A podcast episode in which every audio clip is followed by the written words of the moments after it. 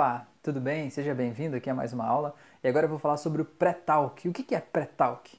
Então, talk é conversar, pré-talk é pré é algo que vem antes, né? Então é antes da conversa, é como se fosse uma conversa antes da hipnose. E para que serve essa conversa antes da hipnose? É justamente para você explicar para a pessoa o que é a hipnose e para você tirar dela todos os medos que ela possa ter relacionados à hipnose, certo? Porque hipnose, as pessoas acham que né, tem muitos, muito, muito misticismo envolvido, tem muitos preconceitos, as pessoas acham que é bruxaria, que é pacto com o demônio, que vai controlar as mentes, que vai manipular as pessoas, que elas vão revelar segredos. Cara, é incrível a capacidade que as pessoas têm de é, criar coisas, né, para ter medo desse mundo aí da hipnose. Então, primeiro você vai explicar o que é, vai explicar que é apenas um estado normal de consciência expandido, um estado de foco profundo, do mesmo jeito quando ela assiste um filme, do mesmo jeito que ela está totalmente concentrada em alguma coisa, que ela não vai perder a consciência, que ela não vai te revelar nenhum segredo, que ela não vai, sei lá, ficar pelada porque você disse, ela não vai fazer nada dentro do transe que ela não faria fora do transe. Ela precisa aceitar aquela sugestão. A sugestão que você der tem que vir de encontro ao sistema de valores daquela pessoa, né? Então isso é muito importante, né? É desmistificar aquelas coisas de que a pessoa vai ser hipnotizada e vai se matar, ou o hipnólogo vai colocar uma sugestão para ela ir ali cometer um crime, matar uma pessoa. Não, ela não vai fazer nada dentro da hipnose, né, por sugestão hipnótica que ela não faria fora, né, não faria com a sua plena consciência.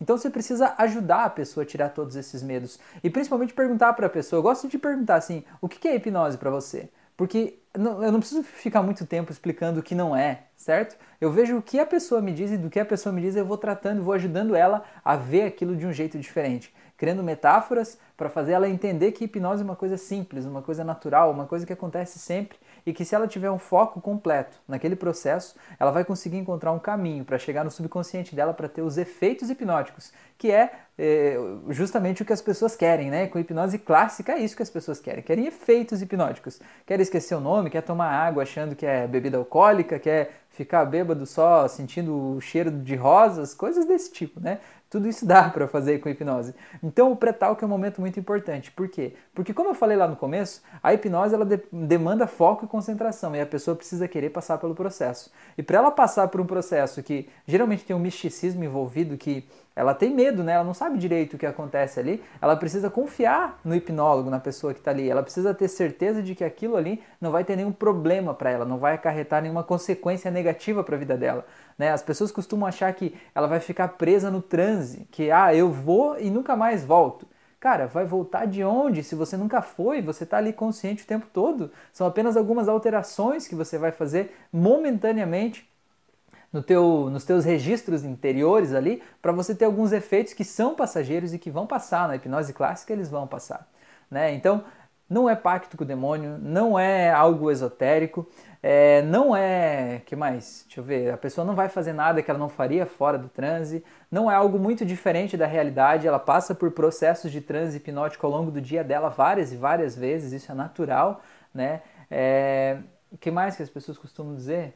Bom, acho que isso é o mais básico, né? O pacto com o demônio e achar que vai perder a consciência, que vai perder o controle. Ah, mais uma coisa que é importante é você deixar claro para a pessoa que não é uma batalha de mentes. Tem gente que acha que a hipnose é uma batalha de mentes, que a mente mais forte vai dominar a mente mais fraca e vai fazer, escravizar a pessoa para ela fazer o que você quer. Não, não é nada disso, não é nada disso. Quem tem que querer a hipnose é essa pessoa que é o teu, o, o, teu sujeito aí, né? Ele que tem que querer, é dentro dele que vai acontecer. Você é, eu costumo dizer assim, como se você fosse o GPS de um carro.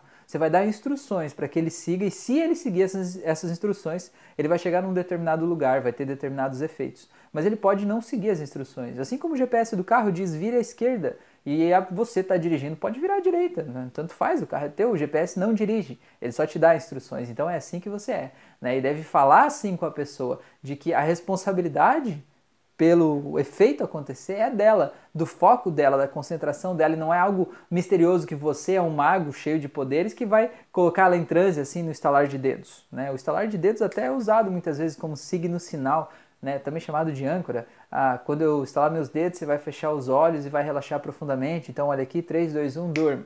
Mas não é o estalar de dedos que fez a pessoa dormir. É porque você criou um condicionamento que quando estalar os dedos vai acontecer aquilo. Então, quando você estalou os dedos, conforme o condicionamento que você fez, aconteceu aquilo. Mas não é você que tem o poder, né? Você não tem o poder. O poder que você tem é o da informação, de saber o que acontece no cérebro daquela pessoa e poder conduzir ela por esse processo para ter aquele efeito.